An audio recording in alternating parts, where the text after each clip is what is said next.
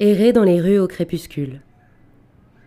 Se perdre dans une discussion en s'enveloppant de l'air du soir. Sentir toutes les potentialités de la nuit qui se profile à mesure que les lampadaires s'allument. Prendre un pont, puis un autre en sens inverse, avant, à la toute fin, de retourner au point de départ. Une nuit et un jour après leur rencontre, Ego et sujet déambulent.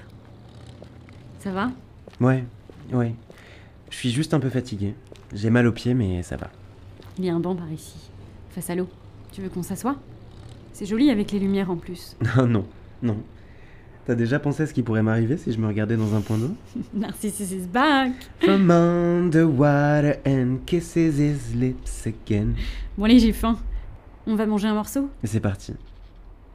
Ça a l'air sympa ici. Bon, je t'avoue que je n'ai plus trop la force de marcher. Ouais, ici c'est très bien.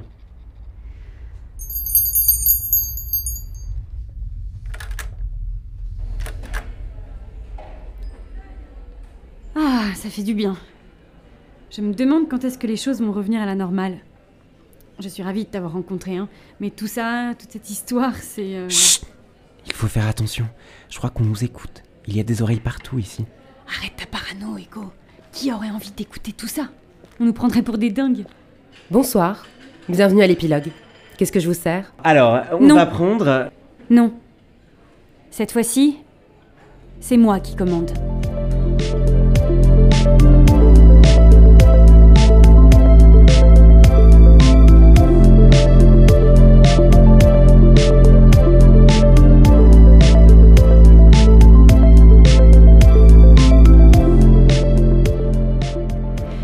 C'était le dernier épisode d'Histoire de mon ego. Dans le rôle d'ego, Julien Branellec. Dans celui de sujet, Juliette Dubloc. À la narration, à l'écriture et à la réalisation, Chloé Sebag. La musique est de Solal Rubin et l'enregistrement a été réalisé au studio Prohibition. Pour retrouver les autres épisodes, rendez-vous sur vos plateformes préférées ou sur Instagram. Et si vous les avez aimés, n'hésitez pas à les partager autour de vous.